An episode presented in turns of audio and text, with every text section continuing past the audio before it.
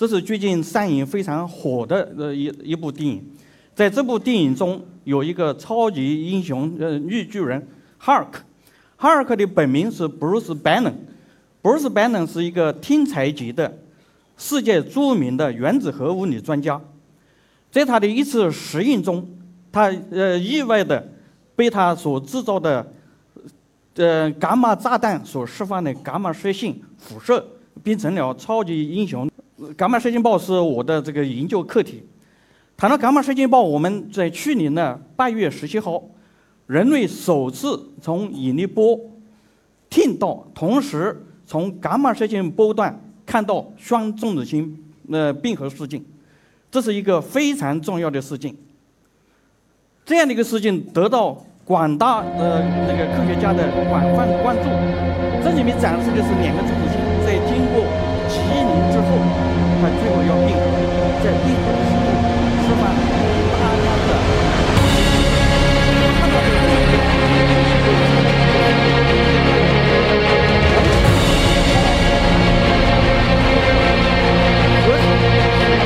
那么，下面我们要讨论一下如何发现伽马射线暴。在一九四五年，美国为了尽快结束第二次世界大战，在广岛和长崎投下了两颗原子弹。这两个原子弹的爆炸威力非常巨大，其中每一颗原子弹都相当于几万吨 TNT 释放的总能量。原子弹通过光日辐射、通过冲击波、通过伽马射线，对生命造成大规模的杀伤。在这之后，前苏联和中国进行了原子弹实验，并且成功研制原子弹。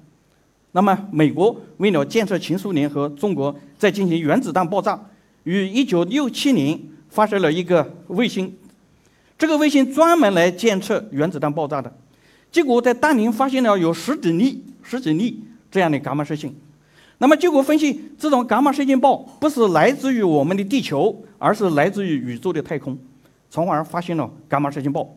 所以在一九七三年，呃，科学家才第一次发表伽马射线暴的文章。现在我们要问，伽马射线暴是什么？伽马射线暴就是宇宙空间发生的伽马射线闪耀现象。那么，伽马暴在哪儿发生？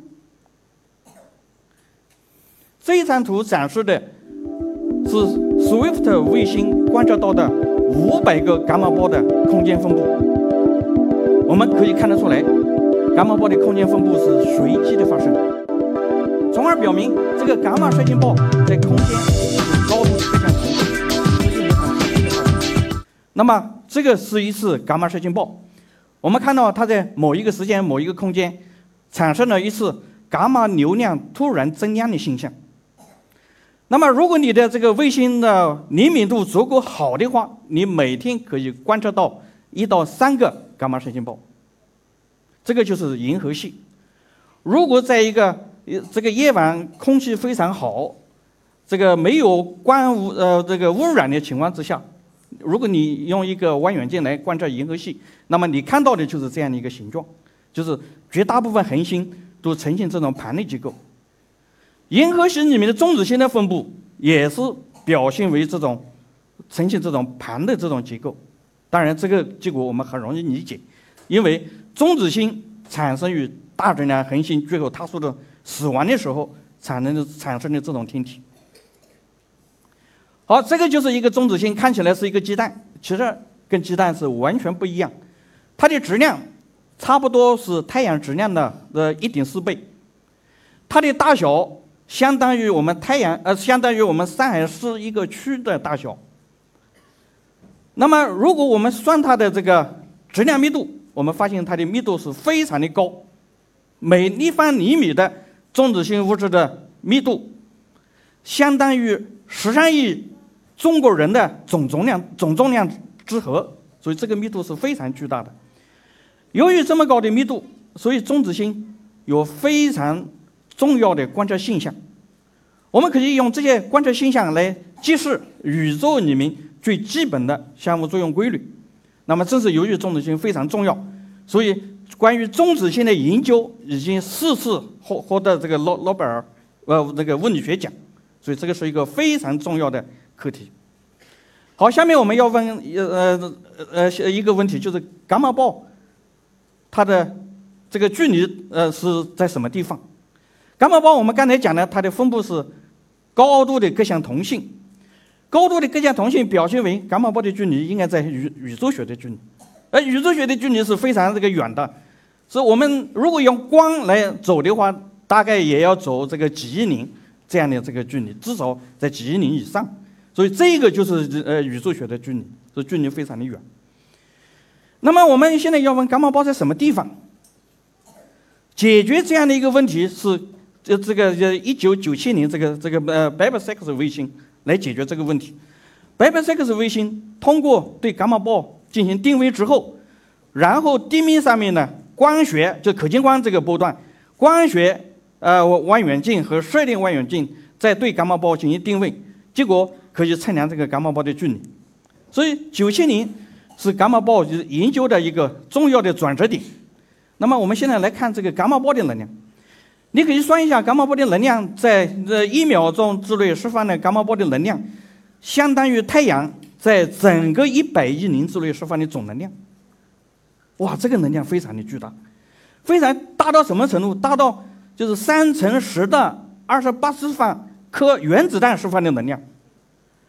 哇塞！每一个原子弹你这个释放能量，你你都受不了。这么多这个原子弹爆炸，那显然这个能量非常巨大的，是非常的巨大。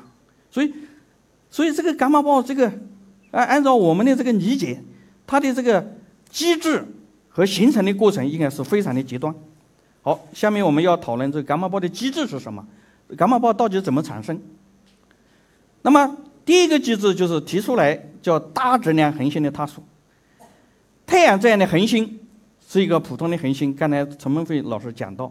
但是如果有十倍的太阳质量的这样的恒星，那就完全不一样。太阳的寿命是一呃那个一一百亿年，如果十倍以上的太阳的这个恒星，它的寿命只有一呃十的七十万年。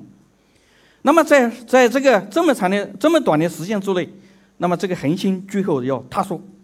塌缩的结果是什么呢？我们看看。首先，恒星的中心向里面塌缩，塌缩的时候就形成了这个黑洞，同时也有可能形成一个中子星。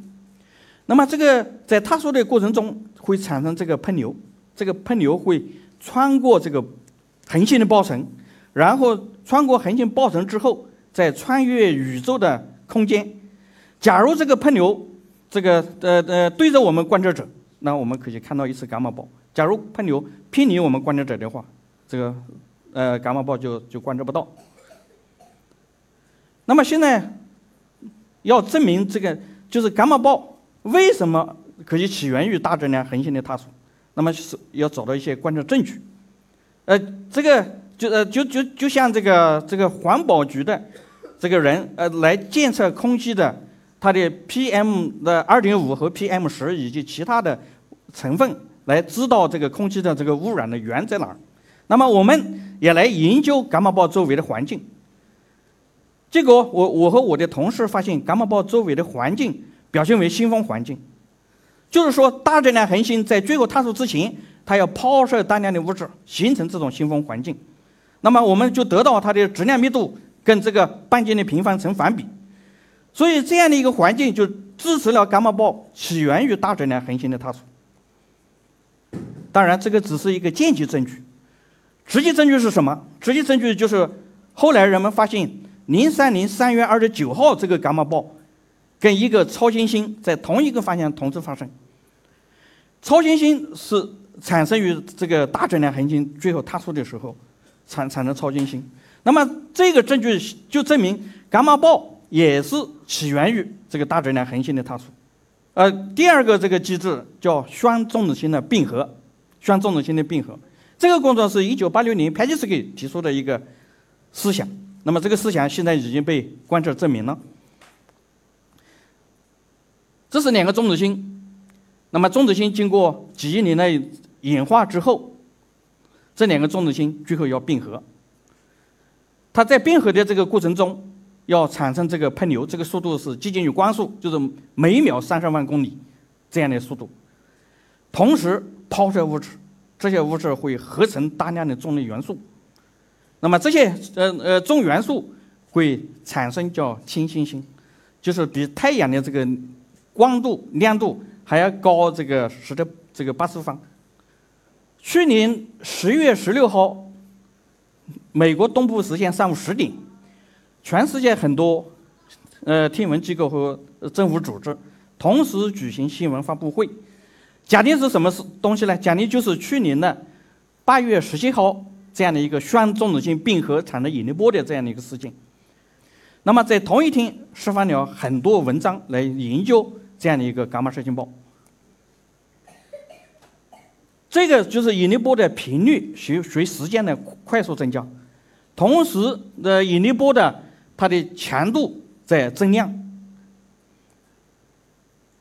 在产生引力波的同时，还可以产生这个伽马射线暴。那么，伽马射线暴在引力波相当于一个鸟鸣的这个声音在增加，这个鸟鸣在增加。那么，伽马射线暴就是相当于听到这个当的一声。下面我们来看一看，好，这是一个动画。我们看到，首先是这个 LIGO 看到引力波辐射，我们看到这个鸟鸣的声音，然后呢，听到一个当的声音，这个当的声音就是伽马射线暴，这个就是伽马射射线暴。同时呢，我们在观测伽马射线暴之后的十一个小时，人们还看到氢星星。刚才我们讲氢星星，那比太阳的这个亮度要高高很多。如果氢星星在我们太阳这地方发生，那我们地球全部毁灭。这个就是这个这这地球上面的很多的望远镜来观测这个氢星星，比如说智利的望远镜、夏威夷的望远镜、南非的望远镜、这个澳大利亚的望远镜，以及我们国家紫金山天文台在南极放的这个望远镜，都观测到这种氢星星的辐射。在伽马暴双中子星并合产生这个氢星的同时，还会合成很重的这些元素。这个就是一个呃元素周期表，我们可以看到元素周期表。元素周期表里面不同的颜色是由不同的天体物理物理的过程合成的，其中有黄金、白金、白银，甚至还有这个放射性元素铀。都是由这个双中子星并合合成的。作为这个身上戴的这个黄金首饰，就是由双中子星并合合成的。那么双中子星并合之后的产物是什么呢？呃，那个我我和我的同事我们就提出一个不同的观点。别人讲就是双中子星并合之后有可能产呃合成一个黑洞，我们就提出一个双中子星并合之后。可能会产生一个质量比较大的中子星，哎，这个中子星跟黑洞是完全不一样的。如果是一个黑洞的话，那后面什么事情都没有了。但是如果是一个中子星的话，那么它后面可以像吐泡泡似的产生这种辐射，产生这种辐射。哎，结果发现，在这个 GW 幺幺七零八这个幺七之后的一百五十五天，确实可以探测到这样的辐射，所以这个就证明。这个双中子星并合之后，有可能会产生大质量的中子星。刚才是国际上面小组提出双呃提出呃两个机制，一个机制就是大质量恒星的探索，一个机制就是双中子星的并合。我和我的同事我们就提出一个完全不一样的一个机制，我们这个机制叫双中子星相并。中子星在它当它的质量在不断增加的时候。就是我相当于他吃饭不断越来越胖，那么他的引引引力这个受不了了，他很快就塌缩成一个叫夸克星，它里面都是由这个夸克物质组成。这个夸克星的这个体积比中子星要小，所以从中子星到夸克星就释放巨大的能量，这个能量会产生伽马射线暴。我们这个机制可以克服传统这个模型的叫中子污染问题。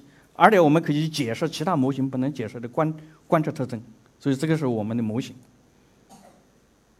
好，那么我现在呃呃现在要问这个伽马射线暴，如果在银河系里面发生，会会怎样呢？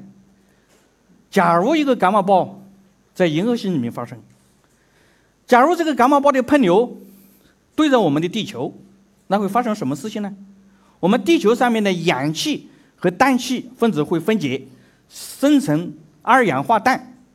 二氧化氮是一个双性的分子，它可以挡住这个可见光，所以可见光就进不来了。万物生长靠太阳，没有太阳的可见光，我们这个生命就不能存在。它挡住了可见光之后，然后它破坏这个臭氧层，臭氧层破坏之后，紫外光就透进来，所以我们地球就变得非常的寒冷，而这个紫外光就直接杀伤这个生命，所以。地球上面呢，几次这种生命的这种消亡，很有可能是由于这个在我们银河系里面发生一次伽马暴，很有可能是这个伽马暴的喷流，呃，对着我们地球。那么这个证据是什么？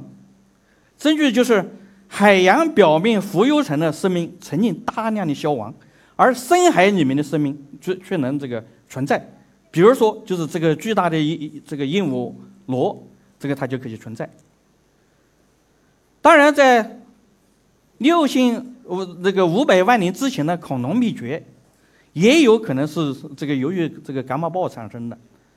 哎，我我要跟大家讲的是，这个伽马暴在我们这个银河系里面发生，伽马暴的喷流对着我们观测者，这个概率是非常小的，大概是几千万年才会发生一次。那么将来怎么去观测伽马暴呢？当然要靠这个观测来。进一步观测伽马暴，有这个几个高能卫星，比如说 Swift 卫星、飞米卫星，这是国际上面观测伽马暴的两个卫星。而我们国家的卫星就是这个慧眼鹰 X 射线调制望远镜，这个卫星在去年的六月十五号已经成功发射。另外呢，就是我们国家还有一个中法空间边缘监测卫星，这个卫星在二零这个二一年发射。在这个卫星里面有伽马射线这个探测器，有光学望远镜，有这个阴 X 射线软软 X 射线望远镜，另外还有这个地面广角相机，还有这个后续观测系统，所以它可以从光学到伽马射线整个这个波段都可以观测这个伽马暴。这个是一个大锅，对吧？很多人都知道这个大锅，这个大锅就是中国的天眼 FAST。这个大锅这个体积是非常大，如果你用这个大锅来烧饭的话，那么你可以算一下子，足够全世界人民这个这个一天三顿的这个饭量，所以这个大锅是非常大的，但是它的灵敏度非常的高，将来对于我们研究伽马暴，特别是从射电波段来研究伽马暴是是非常重要的。最后，我们再简单的谈一谈为什么。人类要探索宇宙，人类探索宇宙其实是想了解宇宙里面各类天体的起源和演化，这个是非常重要。我们看看这个起源和演化，比如说太阳怎么起源的，怎么演化的；系外行星怎么起源，怎么演化？将来我们人能不能搬到这个系外行星里面去？这个非常重要。那么第二个问题是我们想研究极端条件之下的物理规律。我们在地球上计算的规律，只是在地球的这个实验室里面，比如说在通常的条件之下。但是如果在天文的条件，在极端条件之下，能不能使用呢？这种极端条件，它的密度非常的高，磁场非常的强，温度非常的高，尤其是引力很强。这种条件之下能不能使用呢？物理规律它实际是不是对呢？那么我们可以通过研究天文来揭示这样的一些规律。所以天文其实是非常的重要。呃，非常感谢。